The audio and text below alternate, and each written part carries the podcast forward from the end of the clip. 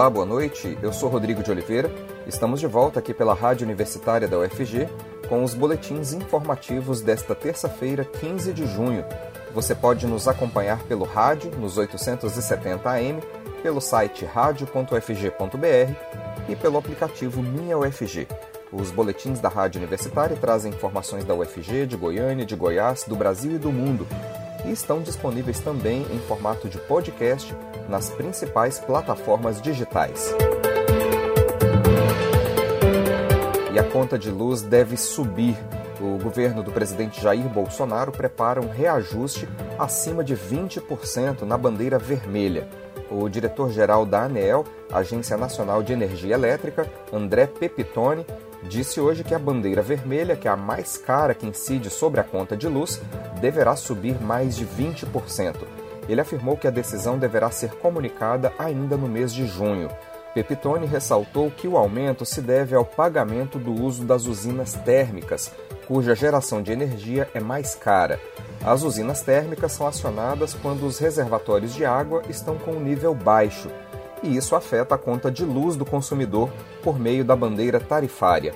Agora, no mês de junho, já está vigente a bandeira vermelha nível 2, que é a mais cara. O consumidor paga uma tarifa extra de R$ 6,24 a cada 100 kWh consumidos.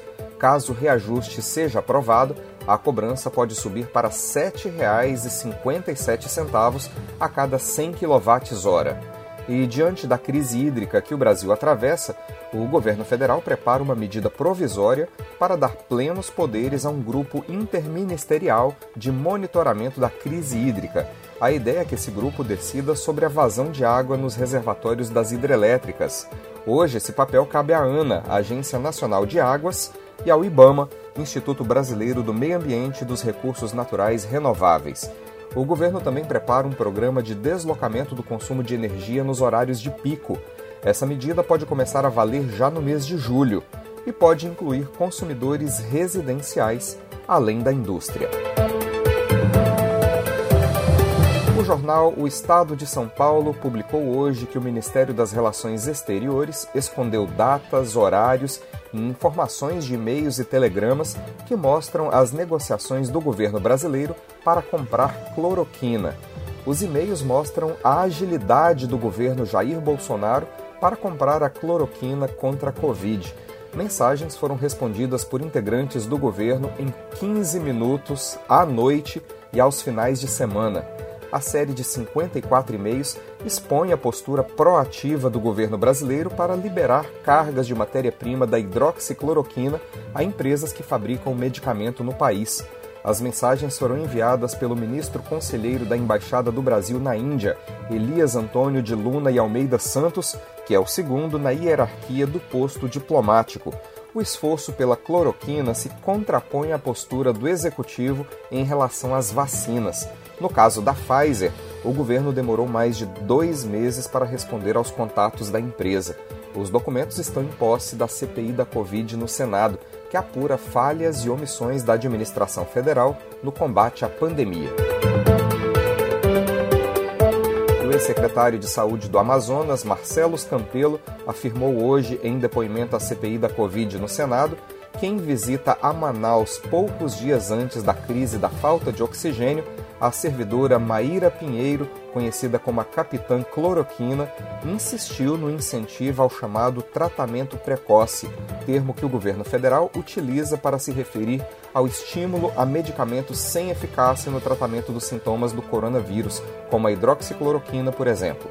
O incentivo do governo Bolsonaro a remédios como a cloroquina e a ivermectina, entre outros, é um dos pontos de interesse da comissão parlamentar de inquérito. Segundo Campelo, o primeiro encontro com Maíra, que exerce a função de secretária de Gestão do Trabalho e da Educação do Ministério da Saúde, ocorreu no dia 4 de janeiro. Naquela época, Manaus já vivia um cenário de agravamento da pandemia, com escalada da demanda por respiradores e escassez da oferta de oxigênio. Dias depois, a rede de saúde da capital amazonense entraria em colapso. E uma reportagem do UOL mostrou hoje que o Ministério da Saúde sabia da escassez de respiradores no Amazonas desde o dia 18 de dezembro de 2020. Entretanto, a primeira equipe com técnicos da pasta só visitou o estado no dia 4 de janeiro desse ano. Segundo o documento enviado pelo Ministério da Saúde aos senadores da CPI, a equipe foi enviada para fazer um diagnóstico situacional de saúde e apoio emergencial. O FG e Prefeitura de Goiânia discutem parcerias em diferentes áreas. Segundo o reitor da UFG, Edivar Madureira Brasil, serão apresentados à atual gestão municipal projetos que já estavam em discussão com a administração passada e outros novos, como a revitalização do Jardim Botânico, por exemplo. Ele conversou com a jornalista Ana Flávia Pereira durante o programa Boa Semana UFG. Vamos ouvir. Universidade Federal de Goiás e a Prefeitura de Goiânia discutem esta semana várias parcerias em diferentes áreas. O reitor da UFG, professor Edivar Madureira Brasil, durante sua participação no programa Boa Semana UFG, aqui na Rádio Universitária, comentou sobre essas parcerias que tratam de mobilidade urbana, revitalização do Jardim Botânico e uma ciclovia que deve ligar o campus Samambaia da UFG ao centro da capital. Nessa semana, nós temos aí é, conversas importantíssimas com, com a Prefeitura de Goiânia para tratar de um projeto de mobilidade em Goiânia, um projeto que a universidade começou a desenvolver ainda na gestão anterior da, da Prefeitura e que será apresentado para a Prefeitura agora, durante essa semana, para implementar. Ou seja, a universidade contribuindo né, com a sua expertise, com a sua inteligência para o, o avanço da nossa cidade. Discutiremos também sobre aquela famosa ciclovia que liga o campus 1 ao campus 2 da UFG, né, que já insistimos com ela há algum tempo e, e temos a expectativa que ela saia. Na quarta-feira, teremos uma reunião com o, o, presidente da AMA, o diretor do Jardim Botânico e o presidente da Comurg, para tratar de um projeto de revitalização do Jardim Botânico de Goiânia, que é um lugar extraordinário, são 100 hectares, né, mas que infelizmente abandonado há muito tempo, e agora há uma iniciativa da gente recuperar o Jardim Botânico numa parceria da UFG com a Prefeitura. E segundo o reitor da UFG, outra pauta importante que estará em discussão na universidade é o Programa de Mobilidade de Estudantes, o Promover, que já ofereceu 10 mil vagas em 2 mil disciplinas, em diferentes instituições do país. As 12 universidades que estão no programa, no projeto Promover, irão trocar suas experiências e fazer uma, uma reunião de dia inteiro, justamente para avaliar todo o processo e para verificar como esse processo está andando. Então, julgo de extrema importância esse workshop. Ele vai envolver, como eu disse, os 12 reitores, as 12 pró-reitorias de, de, de, graduação, é, outras áreas das universidades, para que a gente consiga fazer uma radiografia, porque o projeto vai ter a outra etapa, né, que é para já ampliar mais ainda o alcance do, do promover, que é um sucesso, né? Nós tivemos aí, como eu disse, 10 mil vagas em 2 mil disciplinas nessa rodada, que são 12 universidades participando, sendo três do Sudeste, três do Nordeste, duas do Sul, duas do Norte e duas do Centro-Oeste.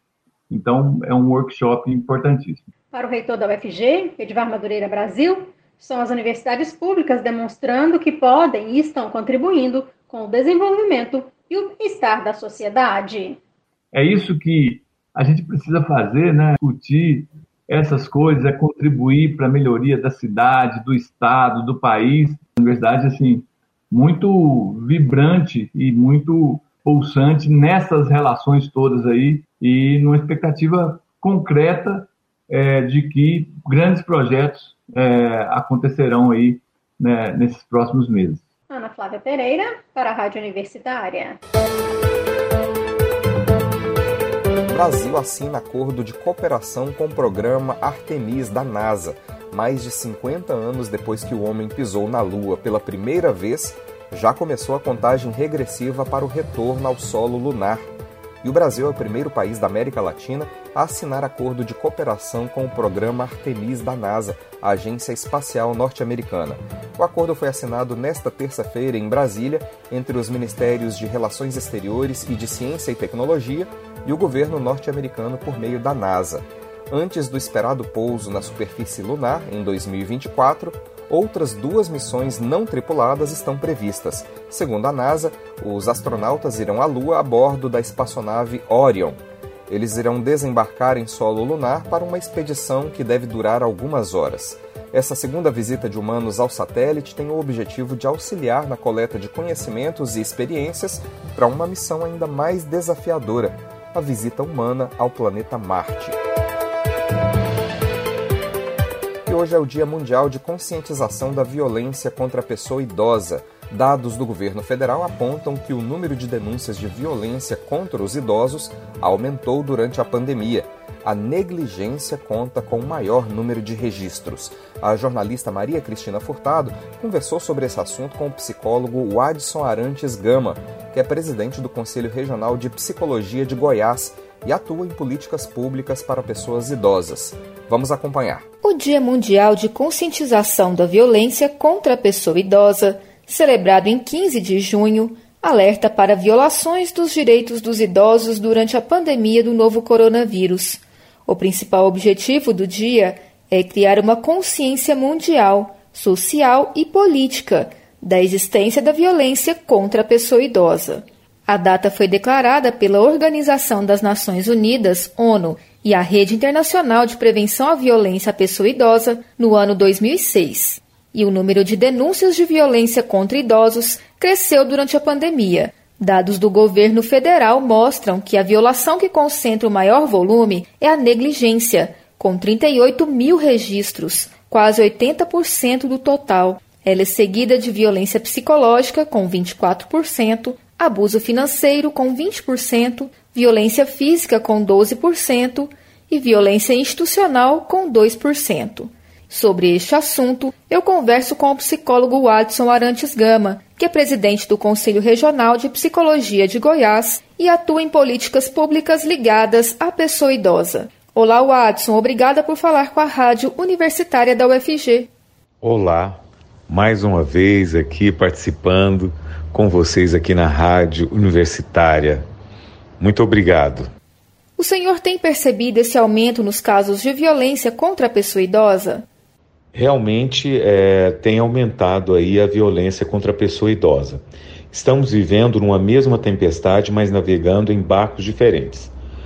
Com a pandemia, com o advento da pandemia, as pessoas idosas tiveram que ficar isoladas, né? Por causa da contaminação e da vulnerabilidade relacionado aí a essa faixa etária. Mas também os filhos vieram para os lares, é, é, por questões é, financeiras, né, com o passar aí da, da pandemia, e esses, essas pessoas idosas tiveram que uh, assumir aí uh, as questões financeiras e aí as casas encheram novamente, né? Os filhos voltaram para casa. E aí, é, dentro dessa perspectiva, a violência é, aumentou muito, né? Então é importante que a gente perceba que a gente tem que ter um olhar e uma conscientização relacionada a essa questão da violência, que ela não é só física, né? Ela é da negligência, ela é financeira e principalmente nesse caso da exploração é, financeira em relação aos, às pessoas idosas, né? Que precisa de uma alimentação adequada, é, que precisa, né, de, da questão, muitos têm comorbidades, que precisa de remédios, e aí com essa exploração, muitos estão sofrendo desse tipo de violência. Quais as maiores preocupações relacionadas à violência contra a pessoa idosa? Uma das maiores preocupações é a, é a negligência e a, a violência, né, a negligência e também relacionado às questões financeiras dessas pessoas, que nesse momento da pandemia, com a crise financeira, é, muitos filhos, né, estão aí explorando essas pessoas, principalmente com é, esses empréstimos consignados. Então, a pessoa idosa ela tem que ser bem é, assistida nesse sentido, porque a violência física é, é, é, bem visível, né? Mas esse tipo de violência com em relação à negligência e à violência é, de cunho financeiro, é, isso é, aparentemente é, é, não fica visível. Então a gente tem que estar tá tomando muito cuidado relacionado a estas violências. De que forma datas como esta auxiliam na conscientização para a importância de se combater a violência contra o idoso? Estas datas, e principalmente essa do dia 15 de junho, que é da conscientização né, no combate à violência à pessoa idosa, então, quanto mais pessoas entendem e compreendem né, sobre o idadismo ou etarismo, que são preconceitos relacionados à velhice. Então, uh, a gente vive numa sociedade é, que temos dificuldades com processos. Né? Então, a sociedade que eu falo que é do macarrão instantâneo. Tudo tem que ser agora, né? e o que é colocado é, como uma, uma possibilidade também, uma sociedade fast food, né? Você vai lá e você compra e você descarta. E pessoas não são descartáveis. É importante que a gente entenda e compreenda que a pessoa idosa ela fez e ainda pode fazer muito para a sociedade. Então, essas campanhas fazem com que é, propiciem um espaço para que as pessoas entendam que muitas vezes elas estão sendo preconceituosas contra essas pessoas, não escutando, não compreendendo. Então, quanto mais as pessoas saibam né, desses tipos de violências né, que são acometidas às pessoas idosas, mais a gente vai tomando consciência do nosso próprio papel. Será o ouvinte que está aqui agora na rádio universitária, será que você não está sendo preconceituoso em relação à pessoa idosa? Será que você não está cometendo um desses tipos de violência? Pense bem, daqui um tempo você também vai chegar nessa faixa etária. Como é possível identificar se um idoso está sendo vítima de algum tipo de violência? Na mudança de comportamento dessa pessoa idosa. Então, ah, começam a ficar mais deprimidas, mais tristes, eh, não conseguem expressar né, ah, através da fala, porque, como a violência, mais de 90% é acometida por familiares, essa pessoa idosa ela tem dificuldade de denunciar, porque ela tem um afeto, ela tem um amor por essa pessoa que muitas vezes está agredindo, está colocando ela realmente é, como incapaz. Então é muito importante que a gente que está próximo, né, que tem a convivência com a pessoa idosa, a gente perceba é, essa mudança. E se você perceber, é importante que você denuncie, né, para a delegacia, não precisa ser só para a delegacia da pessoa idosa, para qualquer delegacia, e você pode também é, ligar para o Disque 100, né, se você perceber se alguma, alguma dessas pessoas então, estão sendo negligenciadas, se a família está aí é, realmente explorando ela de forma financeira, você pode sim denunciar e aí ligar para o Disque 100. O senhor coordena um grupo teatral com mulheres idosas. Qual o desafio para estar à frente de um projeto como esse? E de que forma a arte pode auxiliar no processo de envelhecimento? Olha, a Companhia de Teatro Senhor de Cerrado ela foi criada em 1998 e nesse momento né, de distanciamento aí, social, nós estamos fazendo tudo via é, vídeo. Né? A gente conversa através do grupo aí, né, de WhatsApp, e a gente vai trabalhando todas essas angústias, todas essas demandas relacionadas ao enfrentamento real da velhice.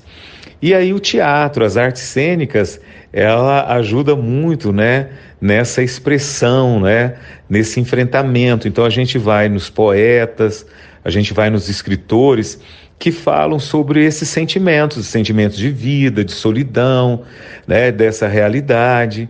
É, então, esse é um trabalho que vem propiciando um espaço para que elas consigam realmente né, é, se sentirem cidadãs, protagonistas da sua própria história. Nesse momento, é, tem uma tristeza muito grande que uma das senhoras foi cometida pela Covid-19, lutou ali 60 dias de forma guerreira, 50 dias entubadas. Infelizmente, anteontem ela faleceu. O nome dela é Valda Alencar. Quero agradecer né, o convívio que tivemos, uma mulher que tinha um humor fantástico e é importante falar para vocês a importância das políticas públicas relacionadas à intervenção, né, para que essas pessoas elas se sintam realmente é, cidadãs. Então aqui a gente precisa que o Estado, né, Estado, município, realmente cumpra com essas políticas públicas. Então esse trabalho da Companhia de Teatro Senhora do Cerrado é, propicia um espaço para que essas senhoras tenham voz. Então essas pessoas, né, com mais de 60 mais, precisam de ter a voz para mostrar para essa sociedade que a pessoa idosa ela não é como um pano velho deixado de lado. Então pense bem, ouvintes da rádio universitária, onde mora o seu preconceito em relação à idade?